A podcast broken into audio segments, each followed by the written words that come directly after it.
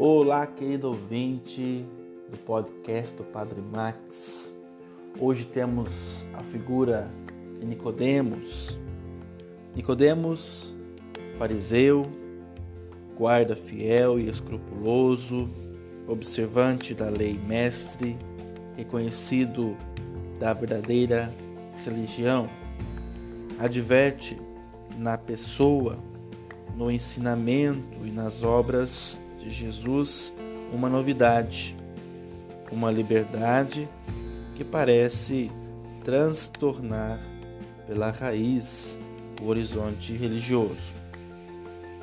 Está convencido de que para pertencer ao reino de Deus é necessário e suficiente a descendência carnal, o nascimento da estirpe de Abraão e a observância da lei.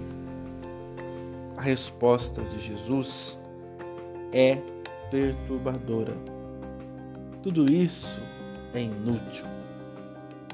Para entrar no reino de Deus é necessária uma total renovação desde a raiz, semelhante a entrar na vida com um ser novo, renovado.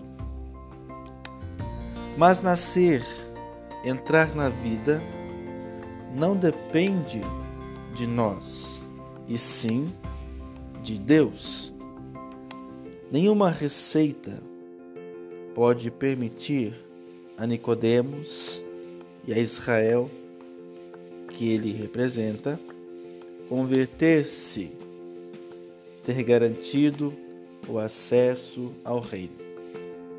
O renascimento se dará no sinal da água, no batismo, mas será obra do Espírito.